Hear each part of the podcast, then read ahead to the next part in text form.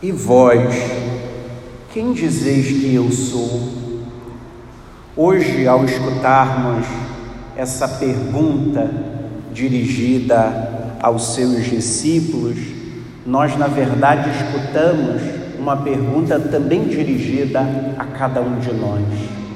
Não é uma pergunta que ficou no passado, ao contrário, é uma pergunta que o Senhor hoje faz a cada um de nós. E vós, quem dizeis que eu sou?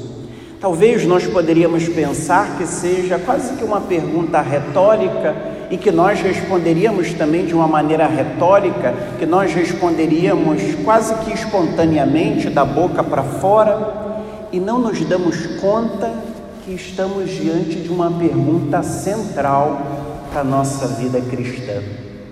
Responder quem é Jesus traz para todos nós consequências.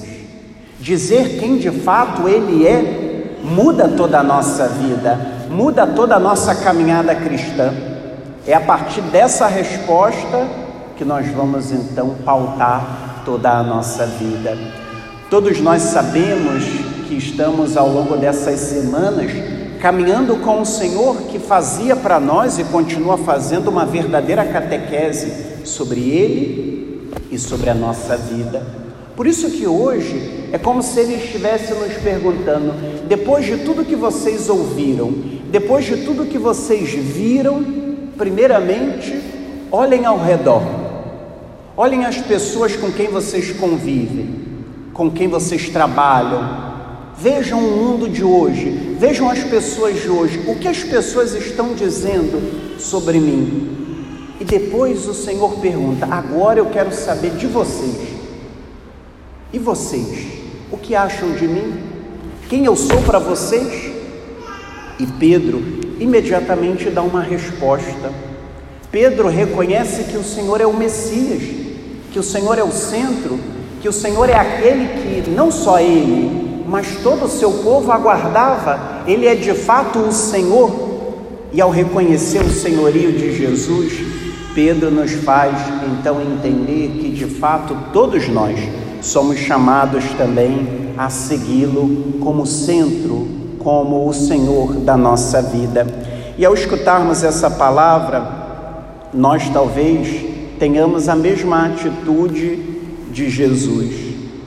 De certa maneira, nós escutamos uma palavra que nos questiona uma palavra que nos motiva a fazer um caminho também de seguimento. Pedro, em nome dos discípulos, faz a sua profissão de fé, mas curiosamente Pedro não aceita a proposta de Jesus. Quando nós ouvimos a questão que Pedro coloca e olhamos a nossa vida, nós percebemos que nós temos muito a ver com Pedro. Nós queremos seguir Jesus. Nós queremos estar com Jesus, porém do nosso jeito. Nós queremos estar com Ele, mas que tudo seja da nossa vontade, da nossa maneira. De certa maneira, Jesus é importante, é óbvio, mas que Ele não atrapalhe a nossa vida, que Ele não mude os nossos planos, muito menos que Ele nos proponha um caminho difícil. Quando Jesus alerta a Pedro e aos discípulos que ele iria sofrer muito, que ele iria ser rejeitado, que ele iria morrer e que ele iria ressuscitar, Pedro o repreende, como se estivesse dizendo: Isso eu não quero, isso eu não quero saber, isso eu não quero seguir, isso não é o que eu estou buscando. Eu estou buscando a tranquilidade, a vitória, eu estou buscando o Messias que nós aguardávamos, um Messias rejeitado, que morre, que é perseguido, esse eu não quero. Será que nós também não somos como Pedro? Será que nós de fato queremos seguir o Cristo crucificado? Jesus precisou advertir Pedro e todos os discípulos porque Pedro não pensava como Deus. Pedro queria seguir Jesus de uma maneira meramente humana, como nós muitas vezes o seguimos. Nós queremos que tudo esteja do nosso jeito. Por isso que no final do evangelho, Jesus se volta para os discípulos e diz: Se alguém me quer seguir, a proposta é para todos, todos estão incluídos. Não é uma proposta para alguns, não é uma proposta para um grupo, é uma proposta para todos nós. E é uma proposta que nos questiona. Se alguém me quer seguir, a primeira coisa que precisa fazer, renuncie a si mesmo.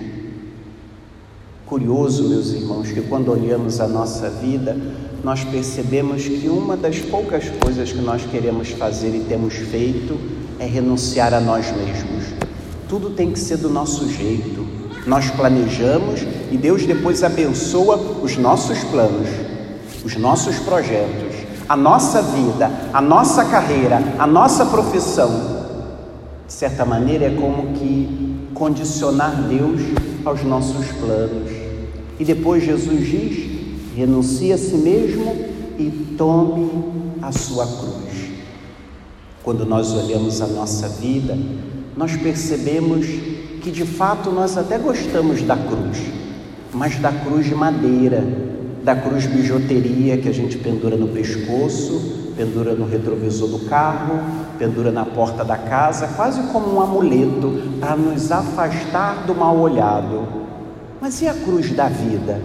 A cruz do sofrimento, a cruz que bate a nossa porta todos os dias, durante toda a nossa vida, essa cruz nós queremos? Se nós não a queremos, não é possível seguir Jesus Cristo, porque nós temos um Mestre que morreu crucificado, nós temos um Mestre que nos convidou a caminhar atrás dele, carregando também a nossa cruz, reconhecendo-a não como o fim, reconhecendo que a cruz é passagem na nossa vida, como foi na vida do próprio Senhor, e é preciso que nós também nos empenhemos para fazer esse caminho, assumindo também as nossas dores em comunhão com Ele, como o profeta Isaías nos lembrava na primeira leitura, nos recordando que Deus está e estará sempre ao nosso lado, nos dando forças, nos sustentando, nos amparando. Por isso ele dizia: O Senhor Deus é meu auxiliador, por isso não me deixei abater o ânimo, conservei o rosto impassível como pedra, porque sei que não sairei humilhado. É a certeza que Jesus tinha e que todos nós temos de que Deus permanece ao nosso lado, mesmo no meio das dores. Porque às vezes a nossa ilusão é achar que porque estamos passando por problemas, Deus nos abandonou. É exatamente o contrário.